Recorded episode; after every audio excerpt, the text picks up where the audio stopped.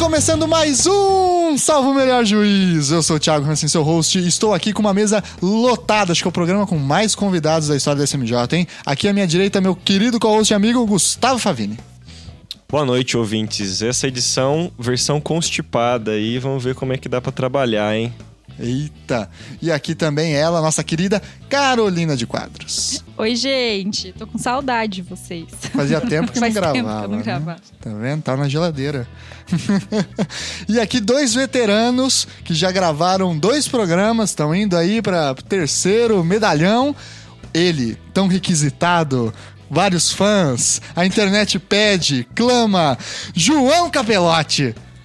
Opa, boa noite, pessoal. Ele sempre muito sereno, né? A gente levanta a bola do cara, fala que É é o que conquista o ouvinte, né? É. A gente fala que o cara é autoridade mundial em liberdade de expressão. O cara, boa noite. Né? Parece o Cid Moreira, uma É a seriedade. paz, a tranquilidade que cativa o ouvinte. Por É isso, isso que é elogiado ali. Exato. E aqui, ela, também desejada por tantos ouvintes para voltar a esse programa. Ela que teve, acho que o melhor apelido da história dos podcasts nacionais. Heloísa Câmara, a moça com voz de Sunday de morango. Oi, tudo bem? A gente tá abrindo aqui, inclusive, uma sindicância para saber o que é uma voz de Sunday de morango. Estamos bastante avançados na investigação. Se tiverem alguma sugestão sobre o significado, estamos aí aceitando sugestões. Porque, Eu, eu desconfio que seja um elogio. ó, eu também espero isso, porque Sunday de morango não é uma coisa que você vê todo mundo ir na fila do McDonald's, por favor, um Sunday de morango, né? Mas então pode ser raro, talvez seja por isso, uma voz rara. e aqui um estreante, grande amigo, amigo lá da faculdade, José Arthur Castilho de Macedo. É tanto nome, parece até nobreza do século XIX. Fala aí, Zé! Boa noite, é um prazer participar aqui. Vamos ver que eu posso incomodar. O Zé, é nosso amigo constitucionalista, professor universitário, também trabalha aí na área de direito constitucional. Se apresenta um pouquinho para o nosso ouvinte, por favor.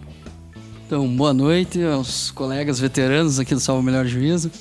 É, eu sou professor de Direito Constitucional no Instituto Federal do Paraná.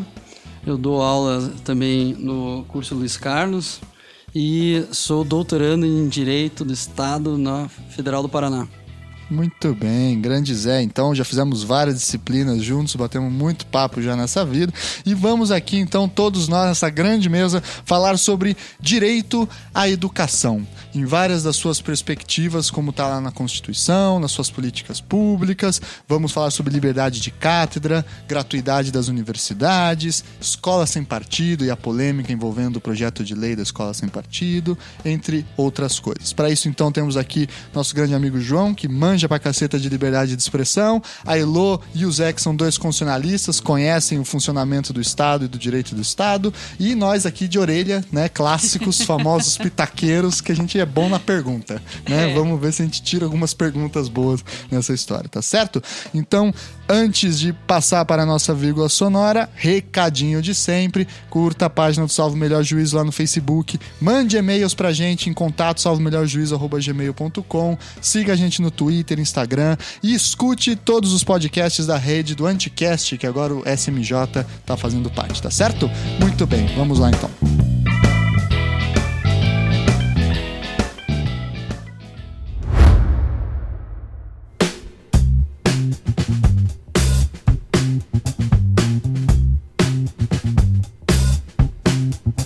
Pois então, pessoal, a educação é um direito social previsto na Constituição. Lá no seu artigo 205 e seguintes, o Estado se responsabiliza por fornecer educação da básica até a educação superior aos seus cidadãos. O que significa falar, então, que há um direito à educação? Qual é a dimensão jurídica disso? Porque parece algo muito frágil, muito amplo ou difícil de ser materializado. Constitucionalistas, nos ajudem a entender o significado disso. Dá para nós falarmos vários, vários aspectos. Então, pensando como direito social, aquela classificação clássica, que colocaria como uma prestação necessidade do Estado prestar nas suas diversas perspectivas, então educação básica, pensando até o ensino universitário e portanto, pensando na questão dos recursos. Mas eu acho que o primeiro ponto, antes de falar em termos de obrigações, é pensar o que, que a Constituição está entendendo como educação. Então, direito à educação, qual que é o conteúdo dele? E eu acho que esse ponto é bem importante retomar o artigo 205. Porque, em geral, a gente pensa educação ou numa perspectiva, alguns poderiam pensar numa perspectiva de preparação do trabalho, então falar, ah, as pessoas não estão qualificadas o suficiente para o trabalho, tem que, tem que, ser, tem que é, oferecer mecanismos de educação. A educação como um sentido meramente pragmático, para servir mão de obra. Exatamente. É, é um sentido possível também. também, Uhum, claro. também tem esse Tem viés. essa função. Mas também no artigo 205 se coloca que, e ao meu ver é uma das questões principais, educação como preparação para a cidadania. Então, educação no sentido de preparação técnica para o mercado de trabalho, de preparação para a cidadania e também uma, uma questão de, do próprio desenvolvimento do, da pessoa enquanto indivíduo, enquanto sociedade. Então, pensar a educação no sentido de pluralismo, de possibilitar acesso a diferentes perspectivas, que no final das contas vai ajudar a pessoa e por consequência, a própria comunidade, nesse desenvolvimento amplo. Então, quando nós pensamos educação nessa perspectiva, nós ampliamos o, a análise. Né? Então, educação não é simplesmente é, algo conteudista, como nós diríamos, ficar passando dados, informações descontextualizadas, mas é mesmo um ensinar a pensar ou desenvolver o raciocínio em qualquer fase que nós estivermos falando. Então, desde a educação infantil até o ensino universitário. E eu acho que é esse ponto que tem que ser avaliado, inclusive assim, puxando um pouco para direitos humanos, educação para direitos humanos, educação como uma forma de emancipação. Eu acho que a interpretação constitucional tem que partir daí. Aproveitando o ponto que a Elô chamou a atenção, acho que é importante lembrar que a, a Constituição, o direito à educação, assim como o direito de saúde, são direitos fundamentais que a Constituição, além de trazer no artigo 6 ela vem e especifica depois lá no 205, no 205 para tratar da ordem social e justamente especificar alguns detalhes importantes a respeito desse direito. Mas a gente não tem como interpretar, como a Elô falou, não, tem, não é possível interpretar esse direito isoladamente só lendo os artigos 205 seguintes, que trazem já um conteúdo é, a respeito do direito à educação, mas que ele deve ser conjugado tanto com o preâmbulo e, sobretudo, na minha opinião, o artigo 3 da Constituição, que traz lá os objetivos fundamentais da República Federativa do Brasil. Então, o Brasil busca é, construir uma sociedade livre, justa e solidária. O Brasil busca né, combater todas as formas de discriminação e ainda o artigo 3 é bastante preciso, né, coloca raça, cor e, e assim por diante.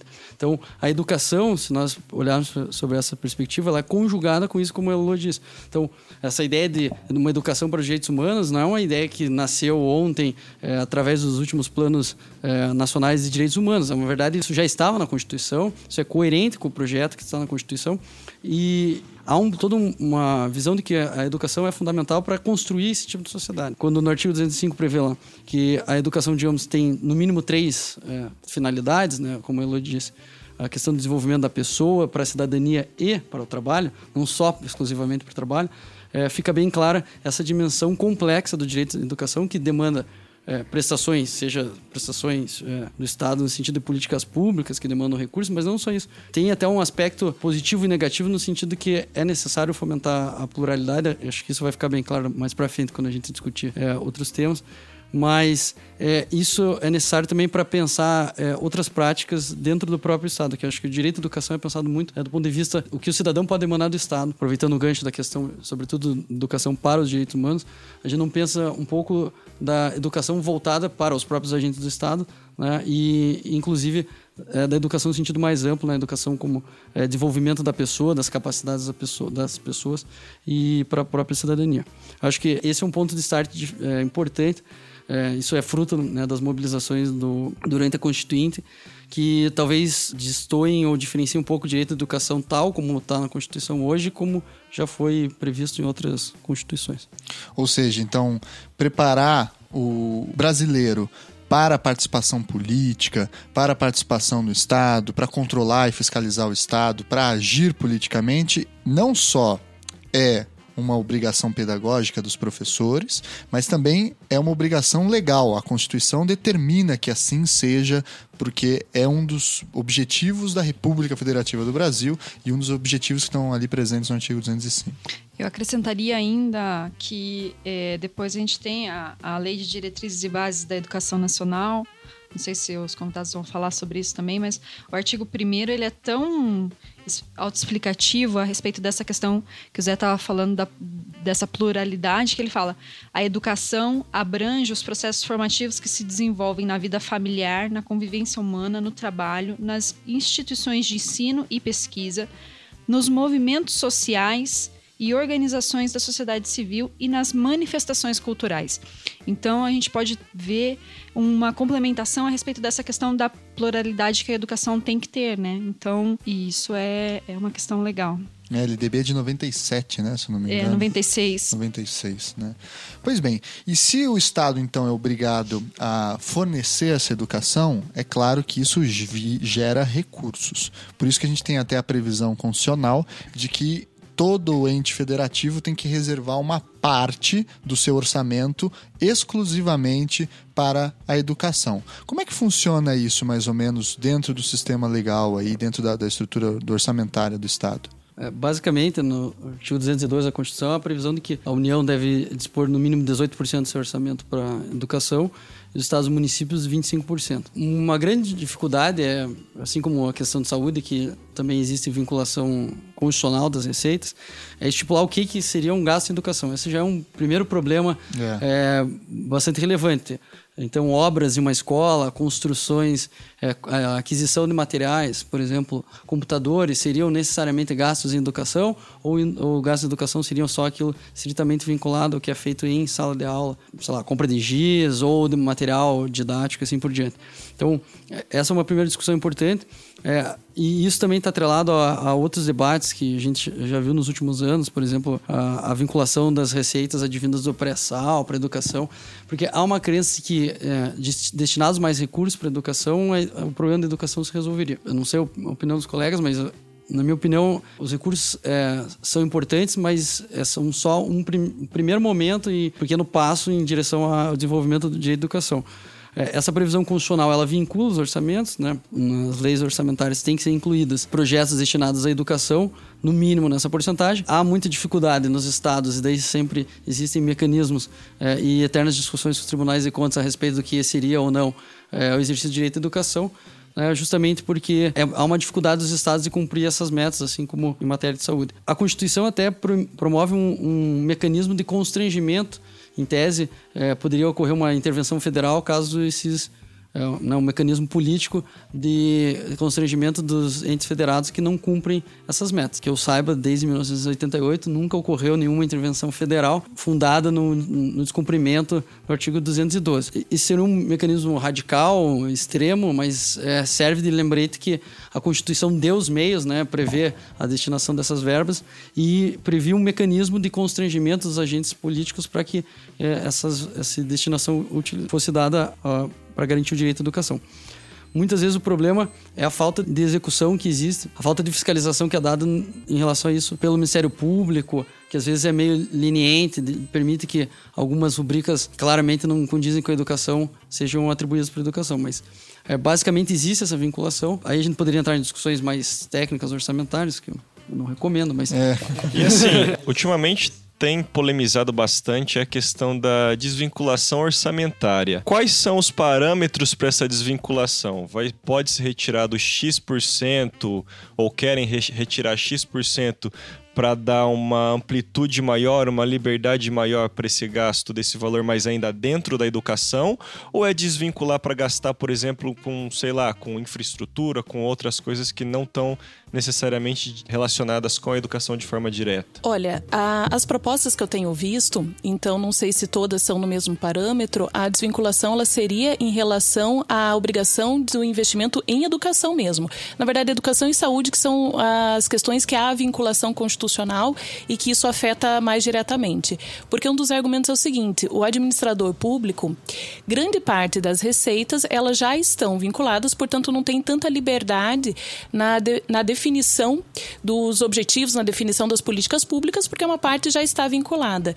Então, as propostas que eu tenho visto é, basicamente, como isso afeta bastante a capacidade, entre aspas, gerencial, então vamos desvincular para que possibilite um gasto no que seja mais importante no momento.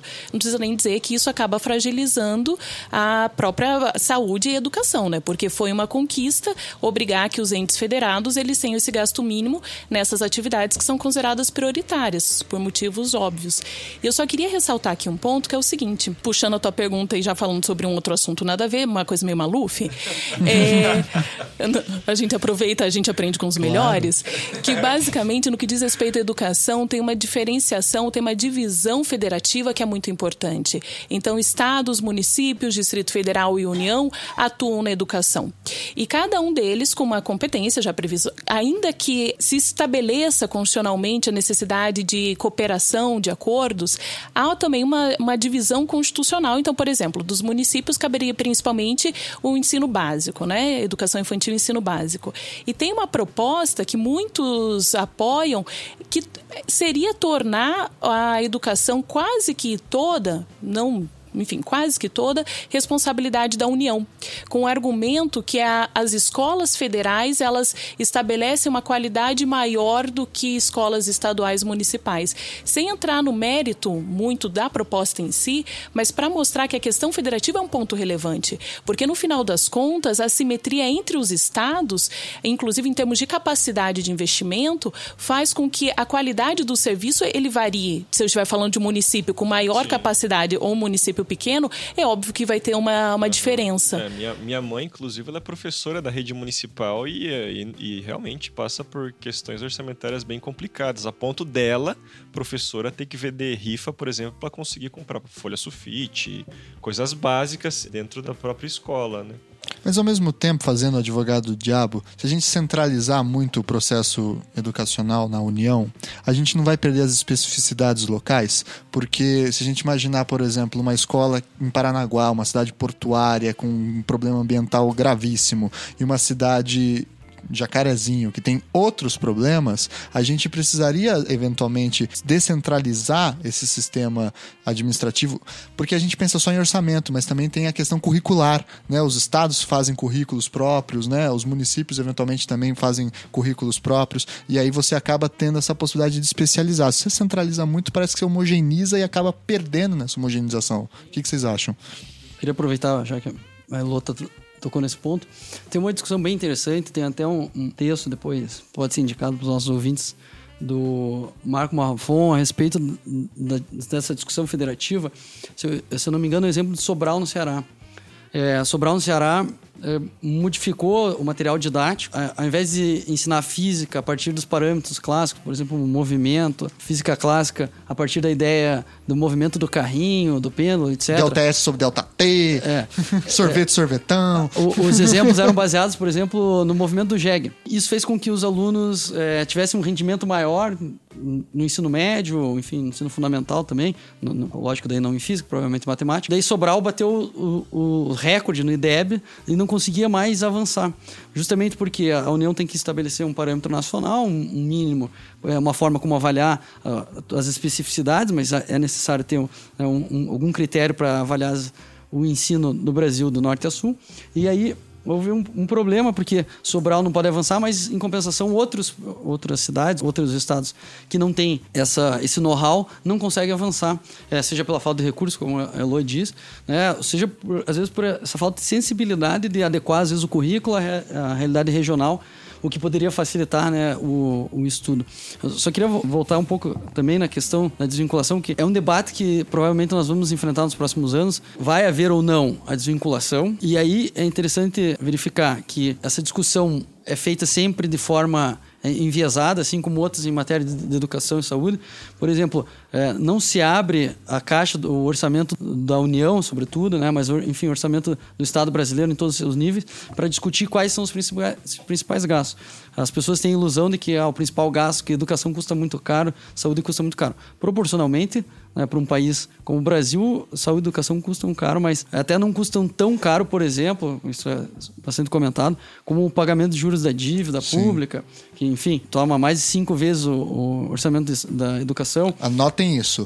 A dívida pública, os juros, não pagamento da, da parcela do principal. do principal, é cinco vezes superior, mais ou menos, do é, que É uma coisa na ordem de 100 bilhões. É, é, é da uma, educação. É, é, muito grande. E é claro que tirando a educação que você vai resolver o problema econômico. É, e daí tem questões relativas à Previdência.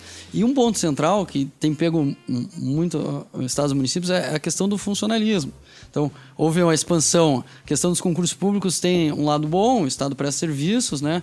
contrata pessoas, mas muitas vezes tem esse ônus, porque a lei de responsabilidade fiscal impõe limites. Então, é, a maioria dos entes, os municípios ou dos estados estão sempre no limite, chamado limite prudencial, lá, praticamente 50% do orçamento é só para pagar a chamada folha de pagamento, né? É só para pagar funcionários. Uhum. Então, daí 50% para funcionários, 25% para educação, mais um tanto para saúde e sobra praticamente nada para investir, para fazer outras questões. Lógico que o administrador se vê às vezes de mãos atadas, mas eu tendo a ver com um pouco de suspeita é, propostas no momento de crise de desvinculação irrestrita e não especificada de, dos recursos em matéria de educação.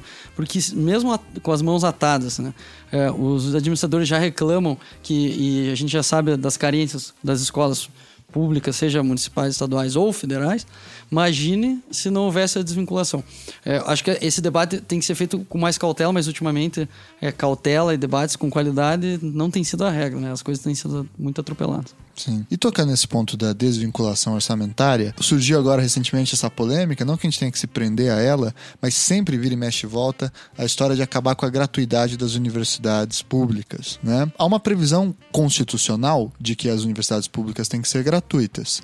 E, afinal, qual é o problema de se acabar com essa gratuidade? Porque há um argumento. O argumento é: as pessoas que vão para as universidades públicas são as pessoas mais ricas, são as pessoas de classe que foram para o colégio particular, que fizeram cursinhos às vezes caríssimos e teriam condições financeiras para pagar essas universidades. Então a ideia que se coloca, mas nunca se fala exatamente como isso funcionaria na prática, é de que os pobres não pagariam a universidade pública e os ricos é que pagariam essa universidade pública. Que Inclusive que você... teve o famoso editorial do Globo aí. Que foi quem reacendeu, né? Esse dedo na ferida, né? O que, é... que vocês acham disso? Pois é, eu li um, uma matéria da Carta Capital que aponta algumas incongruências nesse editorial do Globo e eu achei bem interessante. Porque ele fala, por exemplo, um ponto que esse editorial aborda, falando que realmente as pessoas são ricas, podem pagar uma faculdade particular de qualidade, mas acabam é, entrando nas universidades públicas. E aí ele desconstrói alguns dados, que, por exemplo, ele pega dados de 2014 que fala que, por exemplo, do, dos 30% mais ricos, dos estudantes 30% mais ricos, é, 36 deles estavam na rede pública e 40 na privada. Enquanto os mais pobres, 3,5% estavam na rede privada e 7% na rede pública. Ou seja, apesar de toda essa diferença de porcentagem entre os mais ricos e os mais pobres, os mais pobres proporcionalmente ainda estão é, mais inseridos na universidade pública. E também critica que nesse editorial defende bolsas como, por exemplo, o Como medidas para maior inserção dos pobres nas universidades, né? Só que o contraponto é, essas bolsas muitas vezes a pessoa menos favorecida financeiramente, ela vai acabar entrando em faculdades que são fábricas de, de diploma que são instituições sem tradição, instituições que não têm uma qualidade de ensino e que, na verdade, elas estão lá para fazer dinheiro, né? Se está aprendendo ou não é uma outra questão. Há um desvio da, da finalidade, é, né? Sim, e aí, ponto é justamente esse. Só manter bolsa não resolve o problema. Você tem que investir numa melhor qualidade de ensino e uma qualidade de ensino pública, né? Uhum. E ampliar, mais do que isso, ampliar o acesso dessas populações que são desfavorecidas a esse ensino que é gratuito e de qualidade, né? Legal. O que vocês acham disso aí também? Eu acho que a questão da gratuidade do ensino superior é uma questão que pode até se colocar. Nós podemos pensar em termos de justiça distributiva, é um tema válido, é uma, é uma perspectiva válida. O que o, o editorial do Globo, já citado, a questão é que é um editorial perverso porque ele não coloca os argumentos. Ele quer, a pretexto de, de, discutir justiça social, ele quer simplesmente tirar a gratuidade porque fala que custa demais. Mas veja, o que, que é custar demais? É o tanto que você paga ou, você, ou considerar isso investimento e pensar também no retorno? Porque se nós formos por, por argumento que custa demais, então vamos tirar tudo, né? O Estado vira um nada e a gente não, não faz nenhum tipo de é, investimento. É, inclusive, nessa reportagem ela falava que cada um real investido em educação pública tem uma reversão de um real e setenta é, esse custo, na verdade, é um investimento, não é um, não é um custo para o Estado, né?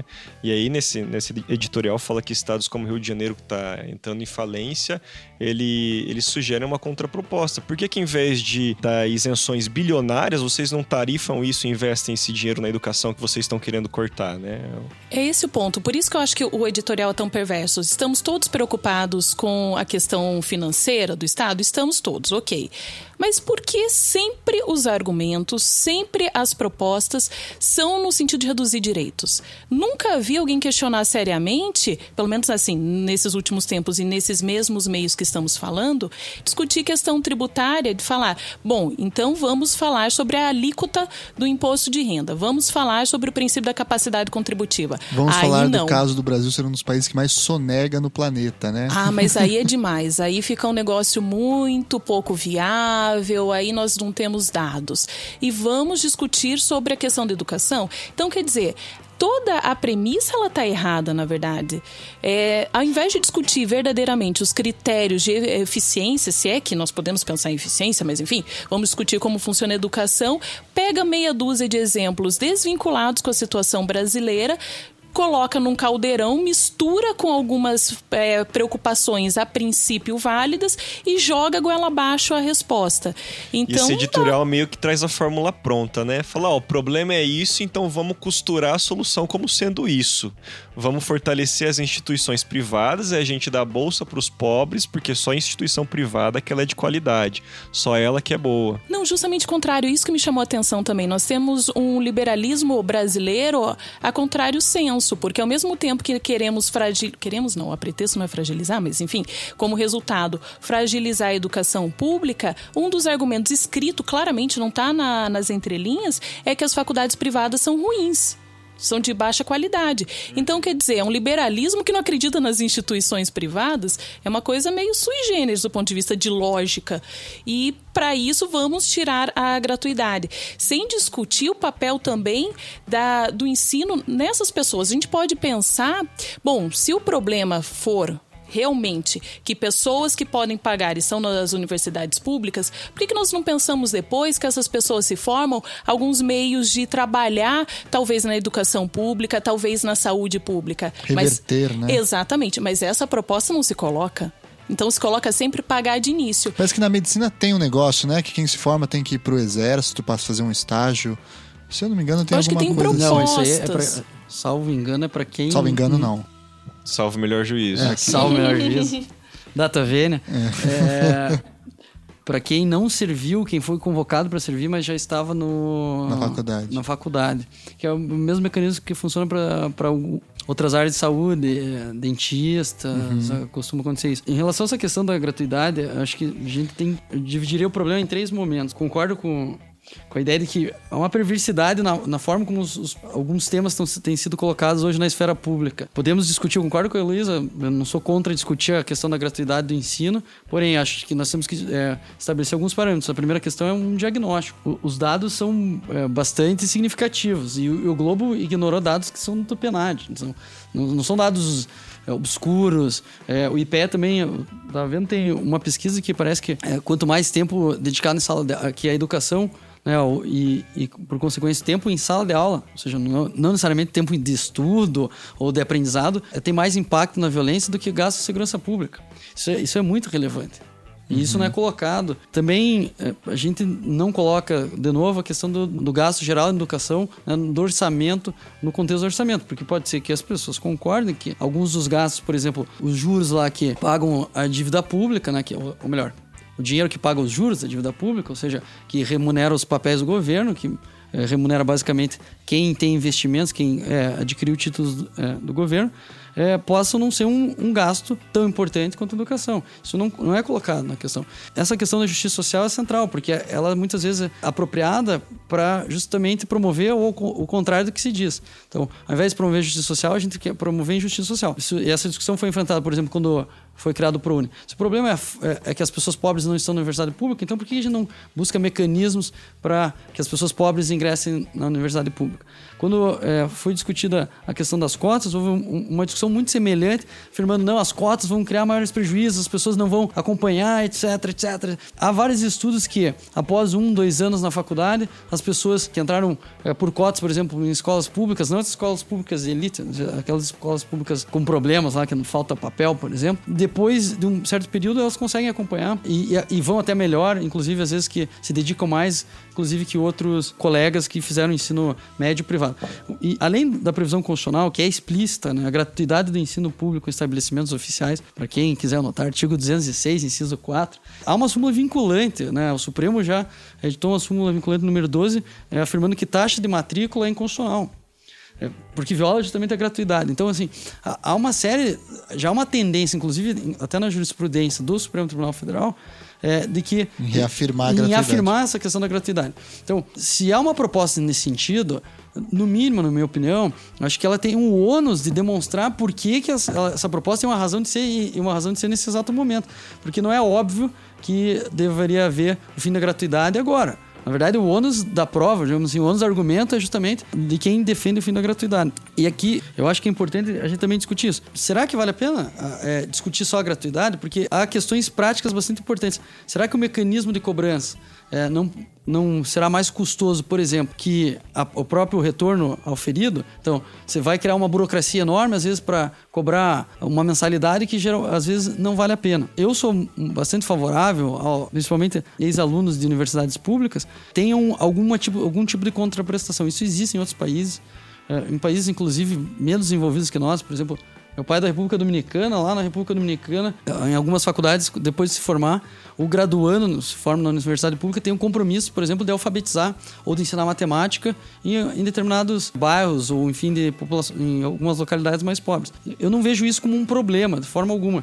É, isso faz- fazendo parte do currículo, né, às vezes como um requisito para que a pessoa possa se formar, como uma forma de, de contribuir, um verdadeiro dever cívico aqui é, do aluno de uma instituição pública. Inclusive nos Estados Unidos há essa cultura, né, do trabalho voluntário que assim enriquece muito o seu currículo. Você não consegue acessar determinados empregos em certas empresas se você não demonstrar que você fez trabalho voluntário durante a faculdade. E veja, não se trata de trabalho é, que faz parte do currículo da faculdade, é voluntário mesmo. Se você não demonstrar que você fez, os caras nem contratam, né? Ou seja, essa é, talvez em vez de pensar gratuidade, fosse interessante pensar isso que o Zé tá falando e também repensar o vestibular.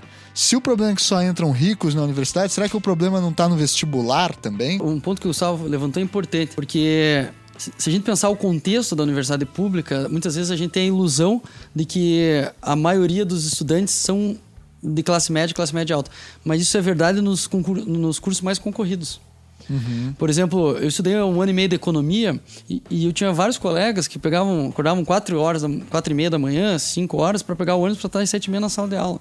Pegavam dois, três ônibus, sabe? Andavam horas de ônibus para estar lá. E não eram nem de longe. O preço do Xerox, aquela discussão clássica do estagiário, pô, o preço do Xerox aumentou. Isso afetava de verdade a vida deles. Eles, não podiam é, xerocar às vezes livros porque não tinha Reduzir dinheiro. o almoço do cara. Exatamente, era aquela coisa, o RU ou o Xerox. Daí, eh, às vezes faziam vaquinha e tal. Então, eh, muitas vezes no direito, na medicina, outros cursos mais tradicionais, isso pode ser verdade.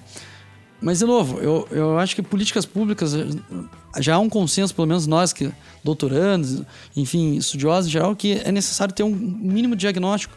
É, e é uma responsabilidade de um jornal de larga circulação é, lançar uma proposta sem um diagnóstico é, minimamente aferível, que, ou pelo menos que tenha alguma base empírica. Porque se você lança esse tipo de propostas, às vezes soa muito irresponsável. Você lança um debate público, as ideias ficam rolando, aí a pessoa que se sente injustiçada por causa do vestibular é, não nota a questão que, na verdade, na maioria das vezes, a universidade pública atende muitas pessoas que não teriam é, nível superior né, se não fosse nessas condições. Então, isso é complicado. E, lógico, é necessário também discutir, principalmente essas questões das bolsas, das particulares, porque existem particulares excelentes, como nós sabemos. Só que no Brasil a gente tem dois mecanismos que são interessantes. Por um lado, é, nós temos uma concentração muito grande no setor privado, está em discussão não sei se já, até se já concluiu esse processo lá de aquisição do, do grupo Estácio pelo grupo Croton, se não me engano. Então, isso, isso é uma fusão que pode mudar, inclusive, a política pública de financiamento privado, ProUni, FIES, etc. Há, há toda uma discussão a respeito se é possível ou não isso feito, porque isso poderia direcionar um grupo sozinho, poderia privatizar os recursos do Estado, justamente o que Elô falou, é um liberalismo estranho. Porque nos Estados Unidos as universidades são privadas, mas enfim, há também muitas doações, é, são utilizados outros critérios para ver se verificar se o aluno pode é, ingressar, não é só a, a, média escolar, a atuação dele na comunidade, a atuação dele política, muitas vezes são consideradas tão importantes quanto a, a, a média. Então, acho que essas questões têm que ser tratadas de forma integrada. Para não dizer que a gente não falou das flores, e já que o Zé tocou no assunto, o Supremo decidiu, coisa julgada, a constitucionalidade das cotas nas universidades. Elô, fala um pouquinho do caso pra gente. Não vamos fazer aqui uma mega discussão de cotas, porque isso gera um programa inteiro e uma série, eu acho, de oito programas, né? Mas é especificamente sobre o que aconteceu, foi um caso da UNB, se eu não me engano, né? O que, que foi a base da decisão do Supremo? Qual foi o argumento central, vitorioso? Então, é, chegaram ao Supremo, na verdade, duas ações. Uma de controle concentrado de constitucionalidade, falando que as cotas na UNB, que foi a primeira universidade no Brasil a adotar cotas raciais, era inconstitucional porque violava o princípio da isonomia, e chegou também via recurso extraordinário de um aluno, se eu não me engano, de Porto Alegre, que ele não foi aprovado no vestibular se eu não me engano, de medicina. Era um curso bastante concorrido. E ele colocava que a não aprovação se daria por causa das cotas. Então, a média que ele tinha era superior à média do último cotista que ingressou. Então, o argumento é: se não fossem as cotas, eu teria ingressado. Por causa das cotas, eu fui prejudicado, portanto, viola a isonomia e, portanto, isso é, enfim, inconstitucional. Eu tenho que ter o direito de ingressar na faculdade. E a decisão do, e especialmente me referindo a controle concentrado de constitucionalidade, foi muito boa. O voto do relator, eu acho que foi o Aires Brito, né? O Lewandowski, enfim, é muito parecido o nome. O voto do relator. Rima até, né? Muito parecido, né? Justifica. É, o voto do relator foi é que muito. O Aires Brito era dos votos poéticos. Sim, é, então assim. Por isso. Aires Brito sempre tá no meu coração. Sempre que eu acho que o voto é bom, eu acho que é dele, mesmo depois de ter se aposentado. É, o, o voto foi muito bom, porque ele foi tratar sobre o sentido de isonomia. Então, o que significa ser tratado igualmente?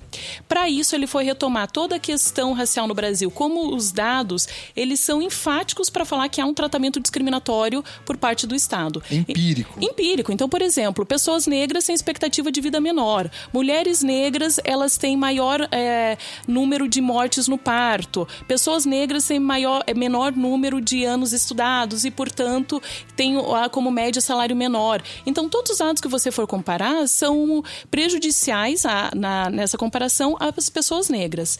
E além, então, de falar sobre a questão da isonomia e o direito dessas pessoas de terem acesso à educação, uma parte que me chama muito a atenção e que eu achei uma boa sacada o relator ele vai ele parte da teoria americana para falar o seguinte que a educação ela fica melhor para todos quando nós temos acesso a pessoas diferentes em sala de aula. Então, pensando na diversidade da educação mesmo. Um ensino, entre aspas, branco, que nós olhamos para o lado e só vemos pessoas do mesmo perfil que nós temos.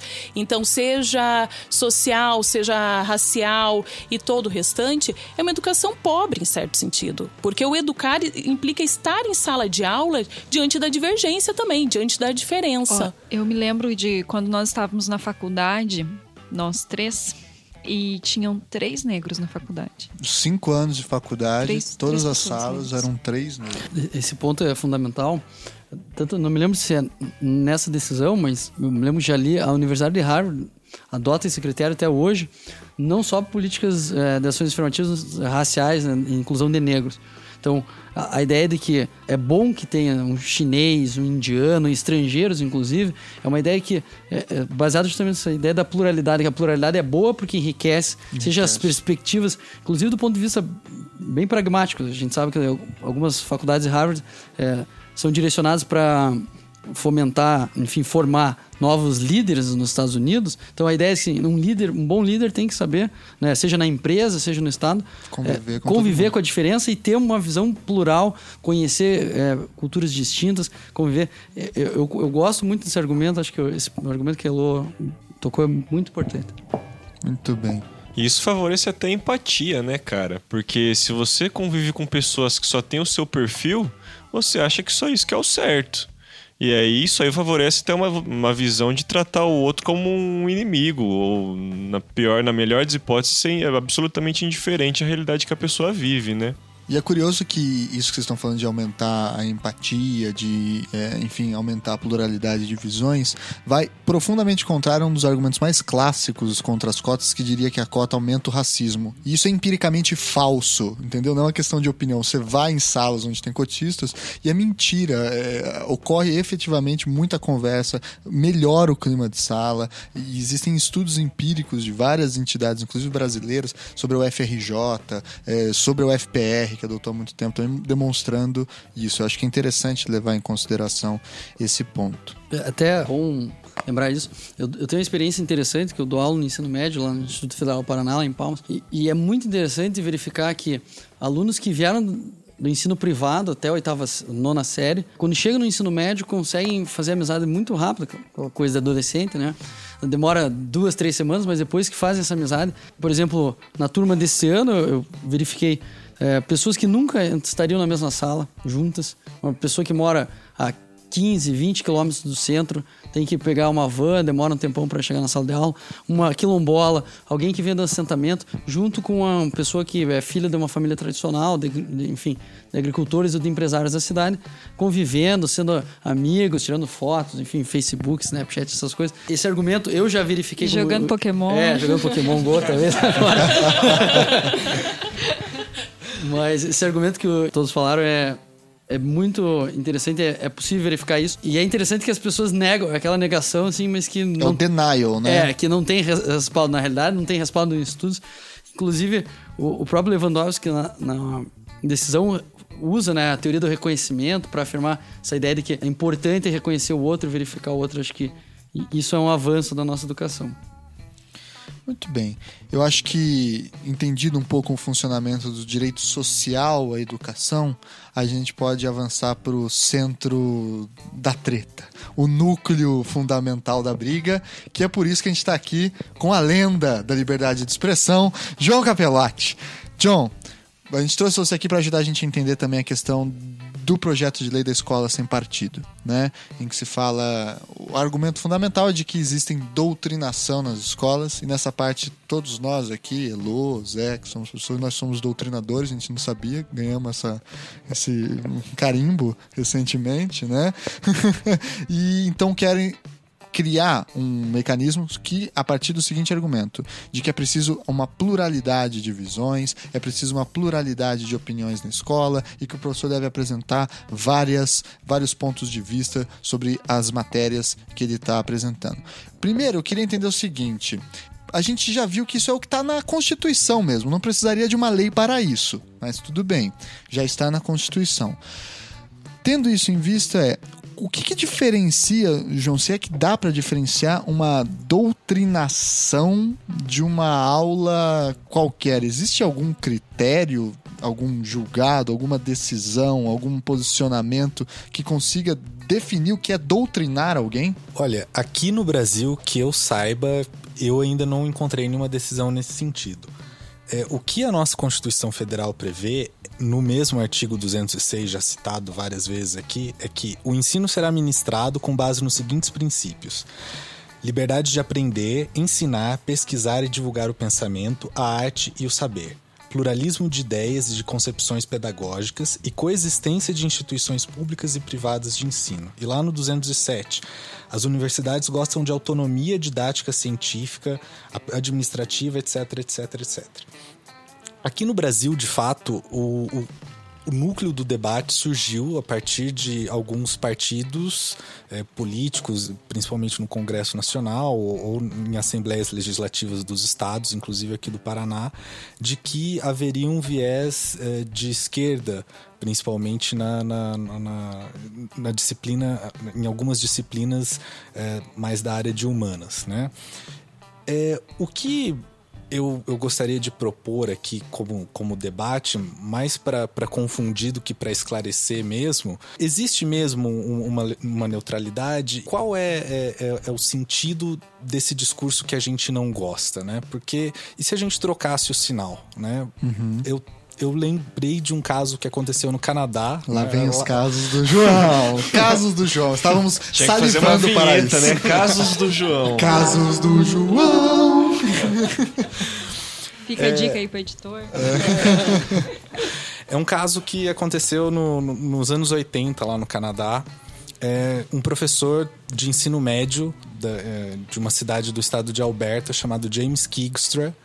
Ele era um professor de estudos sociais que Comunista. passava visões claramente antissemitas para os seus Opa, alunos. anticomunista. E Quase. Ele dizia que os judeus haviam forjado o Holocausto, que aquilo era tudo uma tática para ganhar simpatia.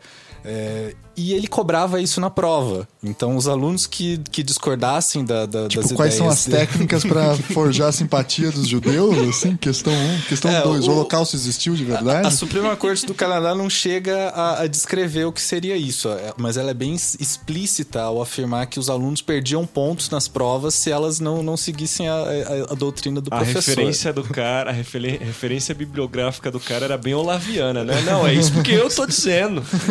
Você não leu os meus livros. Você não entende o que eu tô dizendo porque você não leu os meus livros. Ele foi processado é, e, em defesa, ele arguiu liberdade de expressão, antes mesmo até de liberdade de cátedra. O caso na Suprema Corte do Canadá acabou gerando aí uma votação de acho que 5 a 2 alguma coisa assim. Mas É. tem dois malucos ainda que.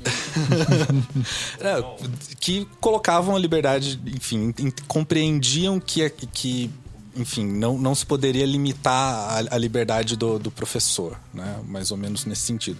Mas acabou prevalecendo a visão de que é, há uma disposição expressa no Código Penal canadense a respeito de discurso do ódio, que, que pune discurso do ódio, e que o professor não, não poderia estar falando esse tipo de coisa em sala. né? Mas eu acho que esse caso é, é interessante porque ele, ele, ele troca completamente o sinal do que está sendo debatido aqui no Brasil, e eu acho que ele acaba. é, nos fazendo questionar, retomando mais uma vez o que eu disse no, no, no programa sobre o discurso no do ódio e até no programa sobre o humor, é que essencialmente a liberdade de expressão que a gente quer suprimir é, é o discurso que a gente não gosta. Do outro, né? Aham. Exatamente. Porque aqui veio é, essa ideia da esquerda, são partidos que se colocam na direita, né? Que dizem que há uma dominação de todas as universidades e as escolas por parte de professores de esquerda. E então, a base, eu acho que, do projeto de lei é que se fixasse nas salas de aula um cartaz com determinados deveres do professor entre eles, esses deveres muito bonitos, que todos nós aqui concordamos, a pluralidade de ideias, pluralidade de opiniões, mas tem alguns que são, digamos assim, problemáticos, que são os seguintes. O professor, eu não lembro exatamente textualmente, o Zé tá com ele aí? Fala aí, Zé. O artigo 4 do projeto prevê o seguinte: no exercício de suas funções, o professor 1. Um, não se aproveitará da audiência cativa dos alunos com o objetivo de cooptá-los para esta ou aquela corrente política, ideológica ou partidária. 2. Não favorecerá nem prejudicará os alunos em razão de suas convicções políticas, ideológicas, morais ou religiosas ou da falta delas. 3. Não fará propaganda político-partidária em sala de aula, nem incitará seus alunos à participação de manifestações, atos públicos e passeatas. 4. Ao tratar de questões políticas, socioculturais e econômicas, apresentará aos alunos de forma justa as principais versões, teorias, opiniões e perspectivas concorrentes a respeito. 5. Respeitará o direito dos pais a que seus filhos recebam educação moral que seja de acordo com suas próprias convicções. 6. Não permitirá que os direitos assegurados nos itens anteriores sejam violados pela ação de terceiros dentro da sala de aula. É isso. Muito bem. Só isso. Digamos assim que boa parte desses deveres dos professores é uma reformulação do que já está na Constituição. Pluralidade de ideias, né, várias concepções pedagógicas, isso aí está escrito. O que pega, que é pelo menos é o que me chama a atenção e eu quero ver o que vocês fazem também, é quando fala, por exemplo, assim: o professor deve respeitar a educação moral eh, dada pelos pais. Ok, isso significa o quê? Que se ele está dando uma aula sobre darwinismo, ele tem que pedir desculpa e passar 40 minutos da aula explicando o criacionismo também? Eu queria só dar um passo atrás, que acho que o, o, ponto que o João levantou você também é importante. A questão da neutralidade, uhum. que eu acho estatal que está previsto no artigo do projeto de lei, é no artigo 2 Esse projeto de lei é, visa mudar a LDB. Então, o artigo 2 da LDB traz os princípios da educação brasileira, que me chamou bastante atenção, porque o artigo 2, inciso 1 da, da LDB, prevê igualdade de oportunidades em matéria de ensino, que também está no artigo 206, na mesma ordem, no inciso uhum. 1, no artigo 206. Ao invés de ter igualdade de oportunidades em matéria de ensino, institui lá neutralidade política, ideológica e religiosa do Estado.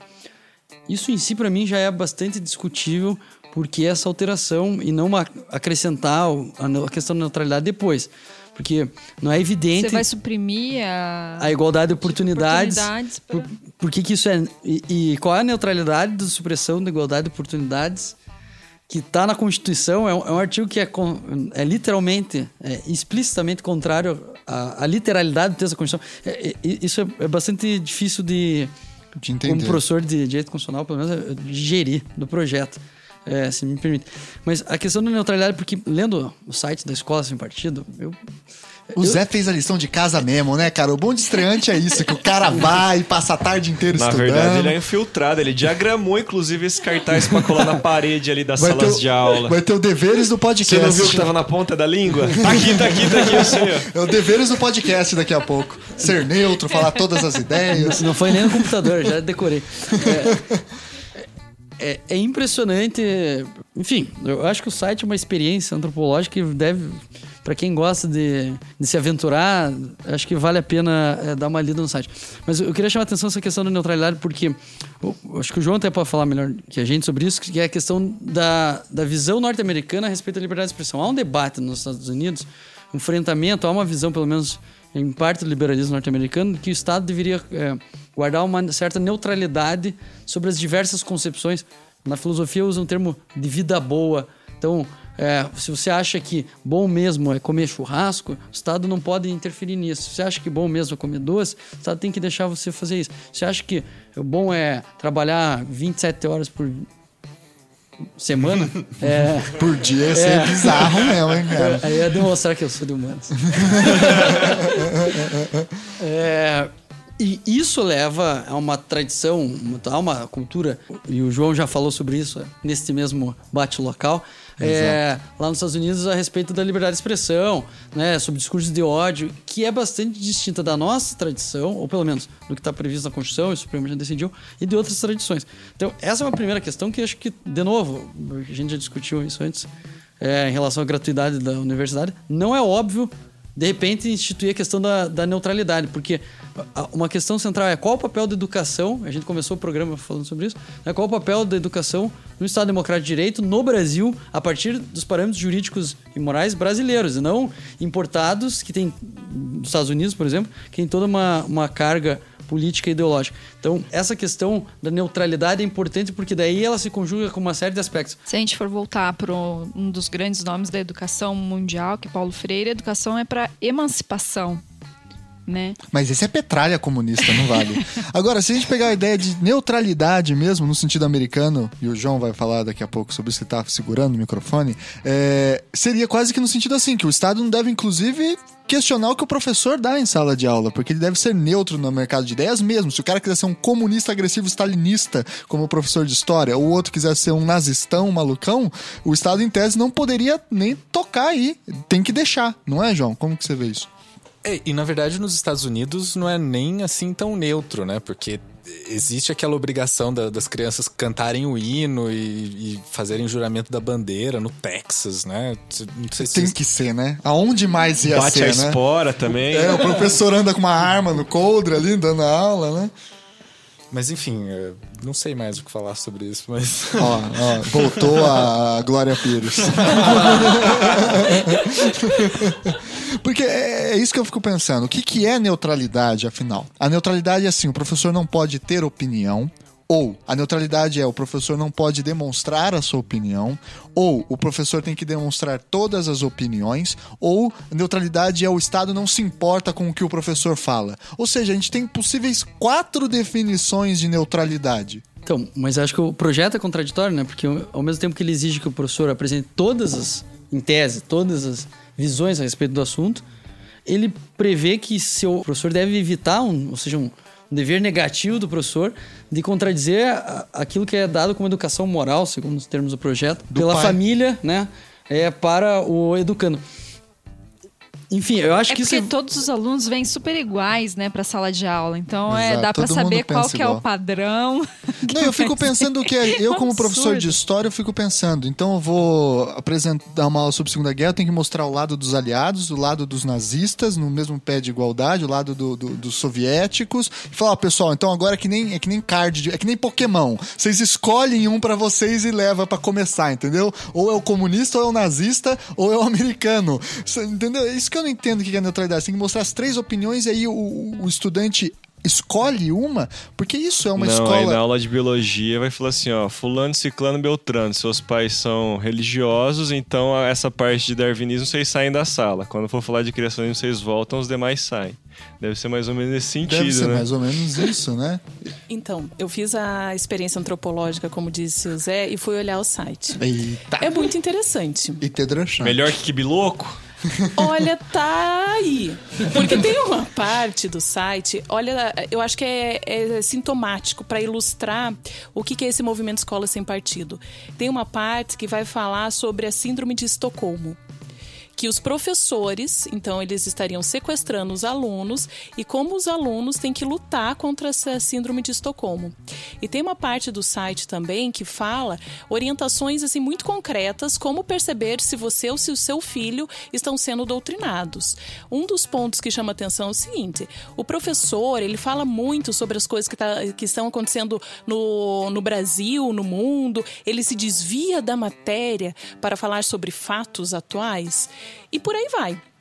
O, o que o Zé falou. Imagina um professor de sociologia não podendo falar de fatos atuais. Um professor de política não podendo Eu falar de fiquei fatos atuais. pensando as minhas aulas de direito constitucional que eu tento ilustrar, porque o, o meu objetivo é fazer que o aluno entenda a importância daquilo que eu estou ensinando.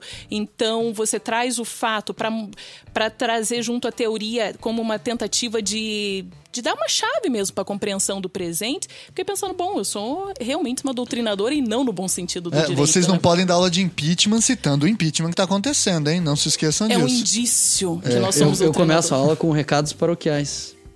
Então, eu fico meio entre a escola sem partido e meio na doutrinação, porque os recados paroquiais são justamente a discussão das notícias da semana a respeito do direito constitucional. E, enfim, eu, tive essa mesma sensação que a Luísa é. Para mim, assim, eh, esse argumento da neutralidade caiu por terra quando eu vi que foi retirada a questão da igualdade de oportunidade. Se é para ser neutro, não há na história do pensamento político nada que, em tese, vá mais a- ao encontro dessa ideia de neutralidade, que é a ideia de igualdade de oportunidades para a educação. Então, todas as pessoas podem né, se educar e serem livres. Um liberal vai concordar com isso, um socialista vai concordar com isso. E por que a retirada deste inciso? Isso, para mim, se pegou assim é, muito forte. E outra coisa que me chamou muita atenção, que acho que provavelmente para todo mundo, é essa questão da educação moral, faltou o cívica, é, que a família dá. Porque até eu vi uma discussão no meu site favorito de notícias, o Facebook, é, que haveria aí uma, uma espécie de privatização do ensino, porque o- a família teria a possibilidade de, no momento que vê uma contradição, ah, então você está ensinando darwinismo e minha religião, por exemplo, é contrário ao darwinismo. Não, vamos pensar numa coisa mais concreta, senão vamos falar que a gente está indo para biologia para fugir do debate. O professor é socialista e, o- e é- são filhos de, de liberais. Tá, como é que a gente pegaria isso? O cara tá dando uma aula sobre a teoria de Marx, né? Não, vamos.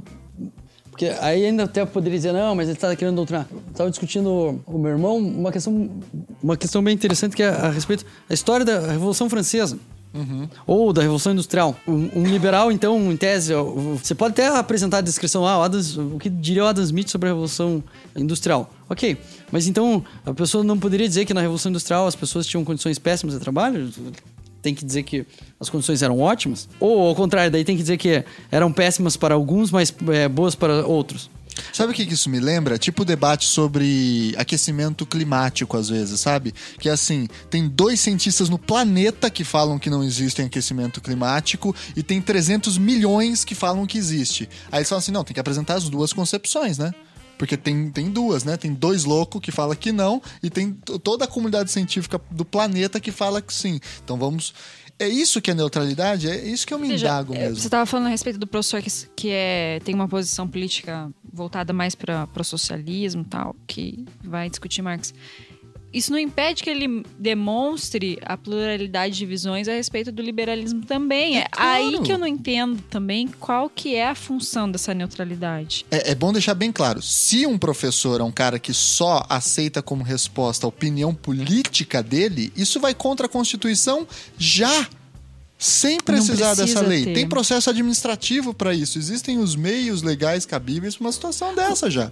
Eu, eu acho engraçado, não sei, muitas pessoas, só a gente pensar a experiência, a nossa experiência enquanto alunos, um professor muito caricato, seja de um lado ou de outro, geralmente é, ganha uma etiqueta, ganha um apelido, e as pessoas não levam, não costumam levar ele a sério porque ele não é respeitado. Então, para tudo ele vai dar a mesma resposta, ele não raciocina, ele não dialoga com a realidade.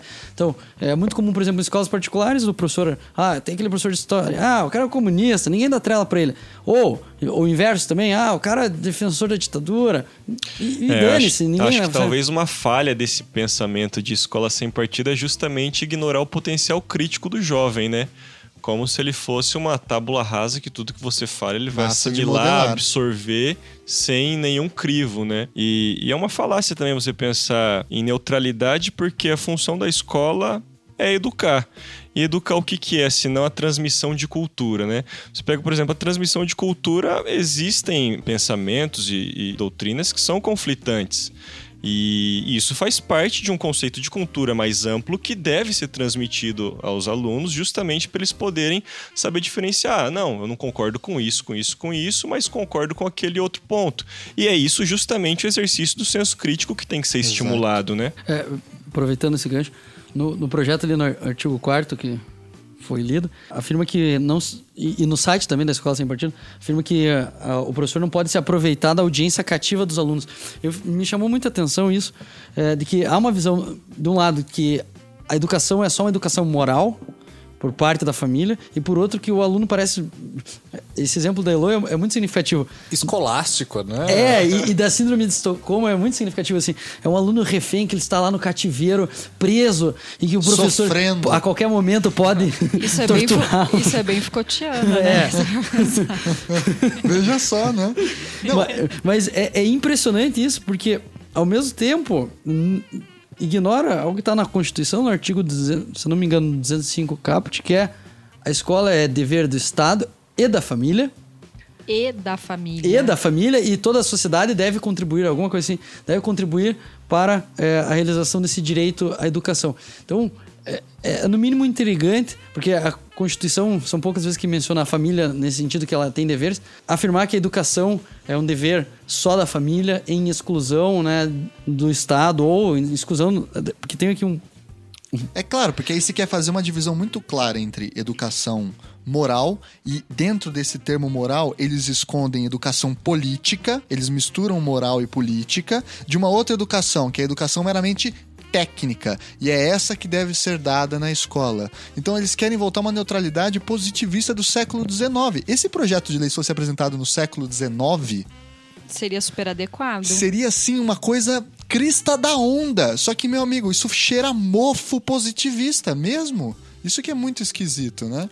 Então, eu acho que a questão da neutralidade nesse projeto, e só citando que eh, nesse mesmo site fala de alguns projetos estaduais que são ainda mais explícitos do que poderia e não poderia ser abordado. Então, questão de gênero é um horror, é Exato. ideologia, mas a gente tem que entender tudo isso num contexto mais amplo, que eles estão tentando, os autores do projeto estão tentando identificar politização política com partidarização como algo ruim, como algo que o professor malvado está induzindo o pobre aluno e manipulando e falando até que o movimento estudantil é manipulado desde todo Não sempre. como um exercício de cidadania. Não, estão colocando politização ou, ou política como algo ruim, que é algo partidário. Então, como se o professor, ao falar de uma, a partir da sua perspectiva, a partir dos autores, a partir da, da sua análise, ele estivesse necessariamente falando vote no partido tal, é, vá na, em tal manifestação defendendo fulano, como se a participação política não fosse um ideal de cidadania.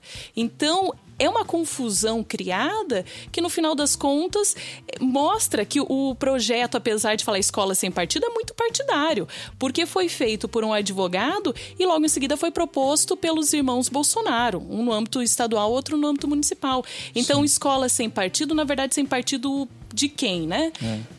Sem qual partido? Né? E, e, é importante lembrar é, essa questão da neutralidade, além desse aspecto da técnica, que alguns faz um ou dois anos a gente teve a discussão a respeito da chamada abre aspas gigantescas ideologia de gênero.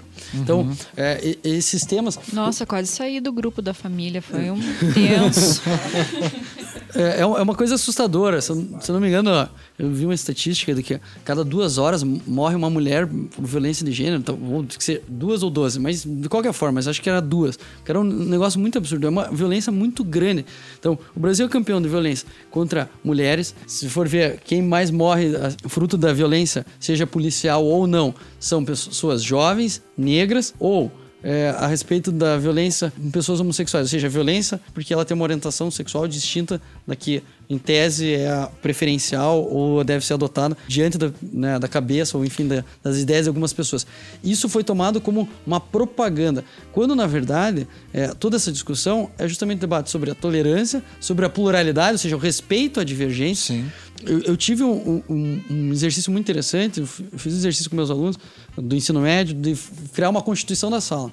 E, e, me chamou muita atenção porque os alunos do ensino médio eh, iam de 8 a 80. Ou eles queriam discutir sexualidade explicitamente, inclusive pornografias, etc. Ou havia, por exemplo, alguns alunos muito religiosos que diziam não, na minha igreja isso não pode, etc. Todos os grupos, mas em todos os grupos havia alguma regra é, no sentido de que não deve haver discriminação dentro da sala de aula.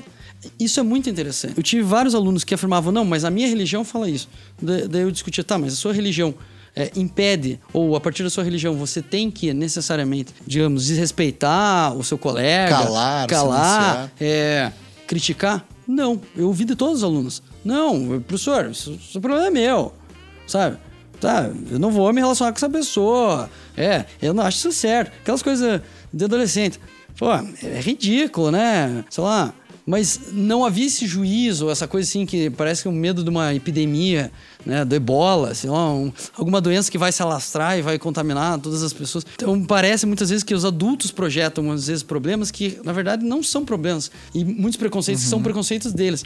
E assim, Zé, você é professor de ensino médio, eu dei aula em escola também, ensino médio, trabalhei nessa área. E parece que isso é tipo carteirada de professor e não quero que soe isso. Uhum. Mas isso é literalmente projeto de quem nunca entrou numa sala de aula. Isso é verdade. Porque não sabe qual é a dinâmica de uma sala é. de aula. Porque o cara que imagina por um segundo que o professor tem a sala na mão a todo momento ou nunca foi aluno, porque a única impressão é, é burro e nunca foi aluno, é. ou nunca entrou numa sala de aula como professor, porque é, é, é, é uma, o professor vive no, no fio Do da espada. passado, né? É, para manter o, o, aluno prestando atenção, porque aí o celular já tá rolando, aí o outro já tá dormindo, Pokémon aí o outro Go, já tá gente. no Pokémon GO, o outro já levanta pra ir no banheiro e volta ali meia hora. Eu queria ter o público cativo que eles falam. Pois né? é, eu queria que os meus. O professor tem público cativo. Eu queria ter. Eu queria ter esses alunos medrosos, é, tem tudo ficar prestando atenção, caladinho e anotando tudo que eu falo. Que sonho ter esses alunos, cara. Onde é que estão esses alunos? Pois é. É, na verdade estão falando dos próprios filhos, né? Então fica pois é, fácil. Estão falando dos próprios filhos. Eu acho que o problema está realmente na educação em casa, né? Uma é, boa pista. Mas eu, eu, não sei, eu acho uma questão também importante. Esse projeto nos ajuda a discutir uma questão: qual é o limite do privado diante do público e qual é o limite dessa, dessa ideia de que a gente tem que.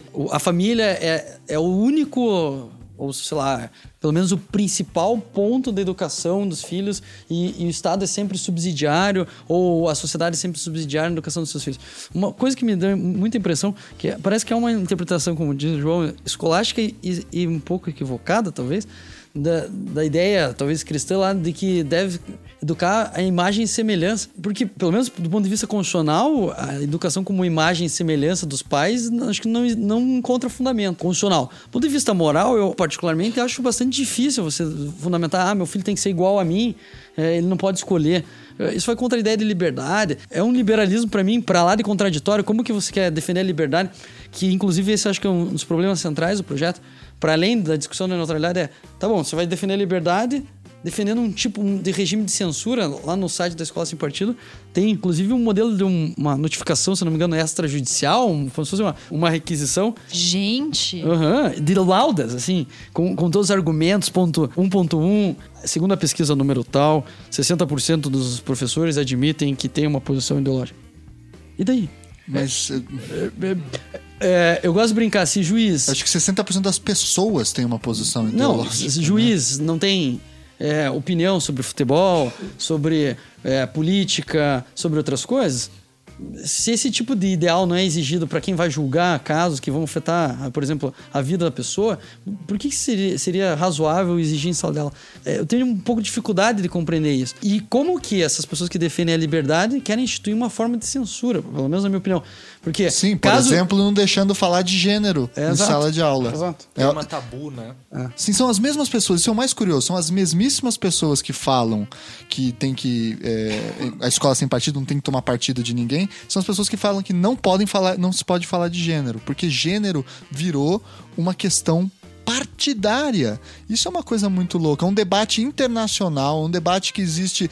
é, a, a- Mary Wollstonecraft, lá, que é do fim do século XVIII, já falava de direito das mulheres. Então quer dizer que a- essa galera tá dominando o mundo desde lá, dessa época? Não dá pra entender uma coisa dessa, né? É, essa questão de gênero, um dos projetos estaduais que eu tinha visto fala justamente que sendo vedada especialmente a aplicação dos postulados à teoria ou ideologia de gênero. Quando eu leio isso, eu fico pensando em que medida que essa campanha, esse movimento Escola Sem Partido, também não atua como uma cortina de fumaça para impedir que a gente discuta seriamente a educação e, inclusive, o que a gente tem que mudar na educação. Porque a impressão que eu tenho, a gente está se falando muito né, do positivismo, que o modelo século XIX, mas eu fico pensando também em que medida a própria educação que nós temos esse modelo, professor na frente falando, os alunos anotando, em- entre uma, uma caçada de Pokémon e outra anota uma coisa ali, eu fico pensando em que medida... Quando leva caderno. Quando leva Uma caderno. cutucada, uma mensagem do WhatsApp. É, né, eu no fico grupo. O pensando... meme dos professores. Mas isso também é modelo século XIX, né? Infelizmente, a nossa educação ela não ensina a pensar a solução dos problemas. Daí, ao invés de nós pensarmos mudar a educação para atualizar, para pensar os desafios de hoje, a gente fica discutindo uma coisa para não, não retroagir. Então, não sei em que medida esse tipo de campanha também não, não é uma cortina de fumaça, que impede para frente porque nos obriga a firmar pé para não ir para trás. Enfim, polemizando no final. O, o que eu, assim, retomando né, o raciocínio que eu deveria ter concluído 50 minutos atrás.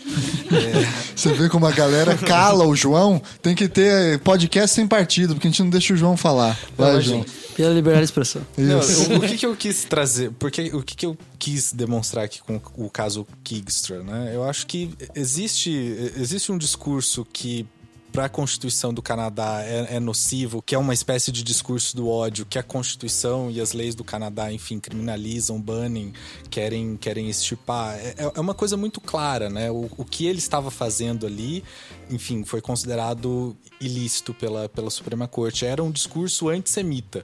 Aqui, é, o, como a Elo disse, a tentativa é jogar um- um- uma cortina de fumaça para tornar muita coisa ilícita, né? Para tornar muita coisa, digamos assim, fora do esquadro aceitável, né? No- a ser debatido em sala de aula. É, né? para barrar avanços de inclusão social, de educação emancipadora. Então, mas eu, eu nem. Eu tenho muita dificuldade, assim. Eu, eu brinco, ser constitucionalista é difícil não ter um, um, um gene liberal. Tenho muita dificuldade em entender esses liberais que são contra a liberdade. Você não precisa ser um norte-americano. Acho que você não precisa defender a liberdade. Do cara ser restrita. nazistão. É, de, de- de discurso de ódio, de chegar na- é, no enterro lá de um judeu, o cara começar a fazer. um- é, a saudação, é, abrir a bandeira é, nazista. Mas é, é- é difícil, muito difícil entender. No Brasil, hoje, cada vez mais existe essa, essa posição. E, e acho que escola sem partido, a Elo chamou atenção para um ponto fundamental. É, é- é tipo um sintoma. Ou, preferir uma metáfora mais geográfica, né, já que a gente tá falando de escola, num iceberg, assim, tá só a ponta ali. Porque tem um monte de temas que a gente cada vez menos pode discutir. São liberais cada vez menos propensos à política.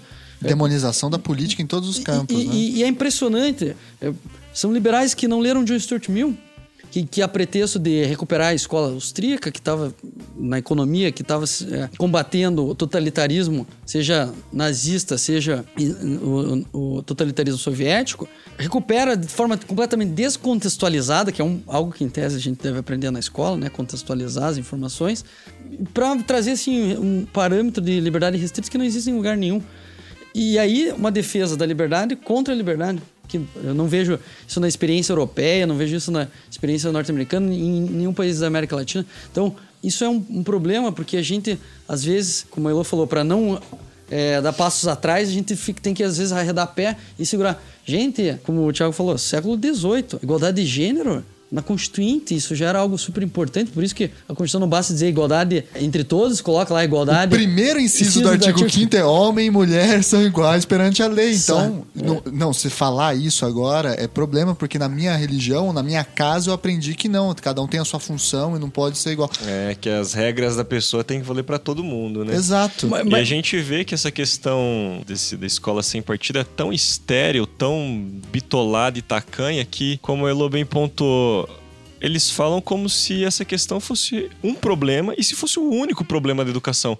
Cara, a educação no Brasil tem milhões de problemas e esse não é um deles. Existem professores que são malucos? É claro que existe. Existe maluco em todo canto, sobretudo políticos que fazem projetos de lei como esses. Agora, não é verdade? Agora, não é assim, calando a boca. Então eu vou fazer o seguinte: para silenciar os malucos, eu vou falar, deixar ninguém falar. Eu me lembrei não, de uma situação quando eu estava no ensino médio, no terceiro ano do ensino médio, é, comigo. A gente tinha um professor de redação e ele trazia para trabalhar o desenvolvimento de argumentação para redação de vestibular. Ele fez um exercício em alguns momentos de desenvolver temas é, em pontos prós e contra. É, e eu me lembro que um dos textos que nós trabalhamos era sobre tabagismo. E aí ele dividiu a turma lá, tinha lá umas matérias da super interessantes, tinha os textos pró, textos contra, é, e, e, cada um tinha que desenvolver tipo, o seu. Pró-tabagismo mesmo, assim? Uhum. Sim. Por que, que, é bom fumar? Porque quem fuma diz que não quer fumar, enfim, não quer parar de fumar, por exemplo. É, eu tô tentando me lembrar, porque isso já faz trocentos anos? Alguns cara, Tão velho assim? tipo uns 15 Enfim. É, e o que eu me lembrei, na verdade, é que a gente está discutindo escola sem partido como se fosse algo que está distante de nós, ou como se fosse algo que não acontece, enfim, da família não, não, não disso não existir, né, da família interferir. E eu me lembro que uma das, eu fiquei na turma dos, eu e alguns outros amigos ficamos na turma do pró Tabagismo. Tabagismo, escrever um texto, porque na realidade era para desenvolver as uhum. ideias, fazer concatenação das ideias, enfim, era para desenvolver textos coesos e coerentes. E uma das minhas amigas que ficou nessa, nesse grupo, depois o pai dela foi, fez uma reunião com a coordenação da escola, professor foi advertido para não desenvolver mais esse tipo de, de atividade. E eu me lembro que isso não, me, não foi um texto desse que me levaria, por exemplo, a fumar. A fumar ou a não fumar. Imagina você discutir era... legalização das drogas na escola, que é um tema fundamental, que o professor está querendo que os alunos. E, e era uma escola particular. Então, ainda, né? Eu, eu tenho uma experiência, eu estudei em uma escola particular, católica, e nas aulas de religião foi talvez onde eu mais tenha discutido questões relativas, por exemplo, ao aborto e eutanásia e outras questões bastante polêmicas para uma escola católica. Também foi na aula de religião, um tema que é correlato à escola sem partido, inclusive tem uma ação no Supremo, posso até ver o número depois. É a questão do, do ensino religioso nas escolas públicas, né? Eu não, a princípio não acho um problema isso, porque eu tive aula de religião, tudo bem que na minha casa eu já vim com uma educação religiosa bastante plural, mas o ensino religioso plural inclusive fomenta justamente o que a gente estava falando sobre a pluralidade dos alunos, mas a, a, a tolerância. Uma, a tolerância. É, o anticlericalismo é um problema lógico, também. Né? Lógico. Né? É, então, conhecer, lógico, é normal. A gente sempre tem medo do desconhecido. A, a maioria das pessoas que conhecem, por exemplo, ah, como funciona determinada religião, para de agir, usar termos é, como se fosse é, termos aquela religião como se fosse é, pejorativo, como se fosse algo que merecesse crítica, porque começa a ver como uma certa normalidade que é uma prática religiosa diferente da sua, mas que deve ser respeitada. A escola, esse partido, parece que ignora um pouco né, é, isso. E assim, é, esse ponto é fundamental. É, nós que já estamos em sala de aula, não há muito tempo, mas há algum tempo, sabemos que, primeiro, você não tem domínio da turma. E outra questão que eu acho que já deve ter acontecido com vocês é que eu, por exemplo, costumo fazer vários debates, testar argumentos com os alunos, né, verificar. Por exemplo, a gente faz seminários sobre os casos Supremo, daí discute, ah, então o argumento lá da, da decisão das cotas é bom ou não? A gente tem que verificar isso. Nós estamos numa faculdade, por exemplo, de Direito, na graduação em Direito, você tem que é, sabe, treinar o aluno para argumentar, seja num sentido ou em outro. É, muitas vezes eu faço exercício, ah, mas professor, eu sou contra isso. Falei, aqui em sala de aula você tem que fazer exercício, ainda que eu também não me deparei ainda com um caso grave de objeção de consciência, mas enfim, é, eu faço os alunos fazerem esse exercício justamente porque é, é importante, já teve a situação de um pastor ter que defender o aborto, justamente para treinar a sua capacidade de argumentação. Sim. Porque isso, eu falei, quando você for advogado, eventualmente, você não tem que defender isso. A questão não é essa, é capacidade. Justamente, esse mesmo exercício que a Carol fazia lá no ensino médio, você tem que fazer justamente para melhorar seus argumentos, porque geralmente quando você treina o outro lado, como nós sabemos, né? Você melhora seus argumentos. Mas, parênteses, eu queria ter visto como que foi essa defesa do pastor do aborto, hein? foi no mínimo interessante. Mas é, é, interessante pensar isso, porque, veja, os escolásticos medievais já faziam esse tipo de exercício, né? Pelas questio e disputácio lá, o negócio dele. Eles tinham que disputar, assim, inclusive, Deus existe ou não? E aí dividia-se a sala nas universidades medievais e um grupo era treinado a argumentar o porquê Deus é improvável, ou é impossível, ou não existe, entre os medievais. Agora, esse projeto, quando fala assim, que o professor ele não pode fazer esse exercício com os alunos, porque isso gera uma objeção na moral da casa deles, volta a esse ponto. Mistura público e privado. Essa grande praga do Brasil, né? Que é misturar o que a gente faz na nossa casa com o que a gente faz no espaço público, na política, nos cargos públicos e assim por diante, né? Eu, eu acho que também um ponto central que tá no cerne da tradição liberal. Basta ler antes que alguém me acuse de marxista, né? Porque ultimamente isso é, é pior que xingar a mãe. é... O pessoal da escola sem partido não vai ouvir esse programa, não, não. pode ficar tranquilo. Ufa, ufa. Você, tá, você pode ler em textos do Kant, do, ou por exemplo, de John Stuart Mill, que é a questão do debate. A maioria dos alunos apreende mais, desenvolve melhor o, o, o conteúdo, capacidade de raciocínio, a tolerância, quando há um debate, quando enfrenta uma temática. E, e, nós mesmos, quando temos que nos deparar com um problema concreto, como disse, falou, pô, vou pegar um, um tema concreto o impeachment. Ele quer entender como funciona o impeachment que está ocorrendo agora, o processo de impeachment. Ah, não, vou explicar só lá do Collor. Mas ele nem lembra quem que é o Collor. Nem ele, sabe ele nem nem é o sabe Collor. quem é o Collor, o que aconteceu, quem sabe. Raios Tava nascendo quando o é, Collor Nem, foi. imagina. É, então, isso ajuda, essa proximidade ajuda. E volta a questão, é, liberais que não gostam da liberdade, que não gostam do enfrentamento de ideias, no mínimo curioso. E, Mas e... eles argumentam assim, que é isso que eles querem, o enfrentamento de ideias. Só que isso é um argumento falso deles, porque é a mesma galera que proíbe discutir gênero em sala de aula. Né? É a mesma galera que fala que não pode criticar determinadas situações políticas, ou o professor não pode tomar certa posição. Né? Esse é o problema, né? Não, e, e, há um problema também do ponto de vista da nossa, digamos, é, do desenvolvimento dos debates a respeito da liberdade de expressão. A jurisprudência suprema é muito forte no sentido de é, barrar qualquer tipo de censura. O João está aqui para falar melhor que eu a respeito desse assunto. Então, é, não faz muito sentido isso. Porque uma coisa que, que, que eu fico encasquetado é. E o procedimento? Então, vai haver uma notificação. Nas escolas particulares, a gente sabe que às vezes é, essa notificação dos pais tem muito mais poder de digamos aspas, de convencimento, né, ou depressão, porque, ah, às vezes mobilização via WhatsApp da turma, e daí você pode, é, do WhatsApp, desculpa, dos pais, né? Você pode daí... fazer a professora de história pedir demissão é... de uma escola tradicional de Curitiba só porque ela criticou a postura política no Facebook. No Facebook pessoal. No Facebook dela. Né, e, então, é, até que ponto, assim, tem essa questão, de novo, que o Thiago falou do público e do privado, né? O Facebook é matéria, é, você pode ser, ao meu ver, isso é flagrantemente constitucional, você ser punido no trabalho por uma questão que você faz na sua esfera privada. E você não está criticando, porque alguém poderia dizer, não, mas está criticando o empregador. Não é o caso, você não está nem falando do seu empregador, não é uma questão de relação de trabalho, é uma questão da sua intimidade, se manifesta. É, em particular.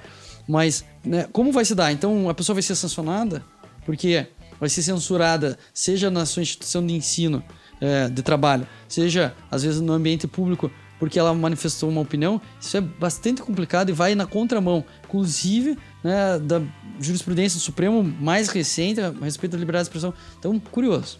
Curioso, para dizer o mínimo. Para não dizer perigoso. Muito. A, a Constituição Alemã, ela tem um, um, um pedaço lá que, que fala assim: arte e ciência, pesquisa e ensino são livres. O A João tá lendo em alemão, ensino- isso traduzindo na hora, viu? Só pra falar. Não, eu estou traduzindo na minha. Live. A, a liberdade de ensino não exime o dever de lealdade à Constituição. Então, a, a- Alemanha ela criminaliza a partir dos, de orientação nazista, etc, etc, e ela coloca é, isso como um limite muito claro à liberdade de ensino. Mas eu, eu acho que é, qualquer tentativa de comparar isso ao escola sem partido é uma coisa. É, mas nem por isso eles deixam de abordar o tema do. Sim, sim. É o contrário, na verdade, né? Uhum. Pelo contrário. Ó, é importante dizer isso, né? A Alemanha é o principal centro de estudos em ensino de história do planeta. Né? O Jorn Husen, que é um importante historiador, ah, vou até deixar de, de dica depois do final do programa, que é um cara que desenvolveu é, várias técnicas de ensino de história e tal, de didática do ensino de história, são de lá. E, e por quê? Porque eles têm esse, essa questão que é muito presente. Como é que eu vou ensinar para os netos dos nazistas, dos caras que aceitaram o Holocausto ou silenciaram com relação ao Holocausto, esse período histórico. Como é que eu vou, em sala de aula, falar que o avô dele é um criminoso? Né? E a Alemanha faz isso, trabalha isso e desenvolve muito bem essa questão. Acho que fica aí uma boa dica para se ler os É, historiadores o que eles alemães. proíbem é, é o proselitismo do nazismo, né? É, Uhum. o discurso do ódio em sala de aula e, e- e colocam isso de uma forma muito clara na Constituição, no, no mesmo artigo que consagra a liberdade de expressão, de cátedra e tudo mais. É, mas a- a- apenas sobre, sobre esse ponto, né? Sobre o ponto que atenta à Constituição, né? Que é o, são, digamos assim, partidos voltados à extinção do regime democrático, não sei o que, não sei o que, não sei o que. Eu acho uma questão importante também, já comentaram do proselitismo, é que, na minha opinião, pelo menos, o professor que faz proselitismo, é, de novo, cai na questão do ridículo. é. E assim, ou nós respeitamos, o- como nos termos do projeto, no educando, e, e queremos que a pessoa vai se desenvolver como cidadão e poderá desenvolver o seu senso crítico, né, verificando quais eh, são as posturas eh, mais adequadas ou não, mais democráticas ou não, é, ou a gente vai recair numa paranoia digna da Guerra Fria, do macartismo, enfim, de tentar coibir as doutrinas que não nos agradam. Eu, eu acho impressionante como parece que a escola, esse tipo de projetos, Escola Sem Partido e outros projetos nesse sentido, pegam o que há de pior na história e nos exemplos dos outros países que já passaram por isso, inclusive criticam isso, questionam isso. Né? Os Estados Unidos, por exemplo, não reproduz esse tipo de, de questão, já que os Estados Unidos geralmente é o padrão né, moral para tudo. É, da mesma forma, a Alemanha. Então, é difícil crer. Teve até um, um artigo bem bom é, do Contário do Caligares, que ele conta a experiência dele na Itália, mostrando que tinha um professor é, dele, se não me engano, que era fascista, e daí todo mundo sabia que ele era fascista, mas mesmo assim é, não dava trela, tinha um outro que era liberal, e daí tinha um outro que era é, claramente comunista, mas que fazia uma ódio ao Partido Comunista. E aí a turma sabia disso, via as diferentes posturas e, Isso lidava vira com isso. história depois de boteco, conta, Exatamente. faz parte da vida da pessoa, né? Tem essa pluralidade, né? Eu, eu acho assim, é, enfim, acho que essa, essa onda de proibição, a a Elo chamou a atenção para um ponto importante. Acho que a gente está no. é, talvez a escola sem partido seja um sintoma de algo que pode avançar. Existem outros projetos nesse sentido. Já vinha ocorrendo essa discussão a partir da chamada, abre aspas de novo, ideologia de gênero. É, isso é bastante preocupante. Acho que não é só uma questão. é, existe a questão da educação positivista, mas existe também é, uma tentativa, talvez, de de transformar em um debate meramente político uma questão que mundialmente é, é um consenso hoje, que é a questão relativa aos direitos humanos. Então, direitos humanos é, se tornaram objeto de uma disputa política. Então, eu afirmo a minha liberdade de expressão para criticar os direitos humanos, sobretudo a igualdade de gênero, ou enfim, outras questões relativas à igualdade, mas não quero é, abdicar da minha liberdade de crença, da minha liberdade de expressão. É, a gente pode estar indo para um caminho meio perigoso, minha opinião. Muito bem. Então acho que a gente pode já avançar para as dicas de leitura e filmes e sugestões, etc, para a gente encerrando então o programa. João, John, manda para nós aí uma dica, uma sugestão, o que você tiver aí, eventualmente você pensou em alguma coisa. Tem uma, uma é, ministra da, da, Suprema Corte Alemã, que vai estar aqui na Universidade Federal do Paraná é, na terça-feira da semana que vem. Ih, esse programa vai sair, ela já foi, já. Não, Será? Então já era. Que, que, data que vai ser? É dia 8, terça... É dia 8, 9, sei lá, 9. É. Então, desencana. Olha, eu sugiro a dissertação de um grande amigo, Felipe Bleifolli, que é sobre educação em direitos humanos. Evidentemente, eu não lembro o título, porque a gente sempre escolhe uns títulos esquisitos para dissertação e tese. e um filme que está disponível, acho que até no YouTube, chama Educação Proibida. Não vai tanto para a questão de escola sem partido, mas vai discutindo educação, o modelo que a gente tem e por que, que isso é inadequado para os nossos tempos. Eu acho que dá para pensar algumas coisinhas, uma aqui, outra colar, sobre o papel da educação. E você, Zé, estreante, por favor, dá sua dica aí de sugestão de leitura, um texto ou um filme, o que você achar que possa enriquecer a, pro cara continuar nessa discussão. Que agora bastante dúvida. Um jogo Escola tipo Pokémon rock. Go. Escola do Escola Rock. do Rock. Jack Black. Eu gosto bastante do Jack Black. É, eu também. É um belo filme. É, não, não me lembro. É, não me lembro de nenhuma indicação específica assim, a respeito. Ah, eu, é, eu falei do, do texto Marrafon, eu passo depois o link, saiu acho que, se não me engano, no Conjur, é, sobre essa experiência federativa, essa dificuldade da, da federação de avançar é, nos casos que são né, de sucesso e nos casos que são insucesso, uma falta de auxílio. Mas, não sei, a, a respeito da escola sem partido, eu, eu recomendaria, que é para discutir a, questão da liberdade, todos os textos em defesa da liberdade, por exemplo, Joe Stuart Mill sobre a liberdade, porque parece que esses liberais eles têm uma certa dificuldade com a liberdade. E é, me agrada bastante também os debates a respeito da democracia deliberativa, alguns textos bem interessantes. É, depois eu passo é, a referência do Carlos Santiago Nino, Cass Sunstein, a respeito da liberdade de expressão e democracia deliberativa, que promove justamente, que insiste nisso. É necessário uma democracia é, pressupõe um debate robusto de ideias e não esconder as ideias, que as, as ideias têm que ser colocadas à mesa e discutidas livremente. E isso sim é, pode promover, inclusive, é, algo que está lá já no, no John Stuart Mill, a educação cívica do, do cidadão, né? Pode promover a autonomia dele e o seu engrandecimento. Muito bem. Carol, manda aí alguma coisa. Eu vou deixar como indicação, é, não é exatamente sobre escola sem partido, até porque é uma dissertação anterior, mas ela vem acrescentar a nossa discussão, que é a dissertação da Fabiana Policanciena, que foi nossa professora Olha só. na graduação. E ela trabalha com o tema do papel do judiciário na efetivação do direito à educação. Nós não entramos nesse. Isso dá um, um programa inteiro, né? Eu acho, e, e, mais, alguns episódios, enfim. Mas ela tem um, um, texto muito bom, muito gostoso de ler e fica aí minha indicação. Gusta? Eu vou indicar a reportagem que eu falei no começo do programa, da Carta Capital. O link vai estar embaixo no post. É, vou indicar também o Roda Viva com o Leandro Carnal. Foi aproximadamente um mês, um mês e pouco atrás. É bem interessante, ele trabalhou bem a questão da educação e também a questão da escola sem partido. E por fim, vou indicar um podcast dos nossos irmãos podcastais agora do Anticast, né? Do Não Obstante. É o Não Obstante número 18, que fala sobre educação escolha por um viés mais filosófico. Tá bem interessante também. Muito bem.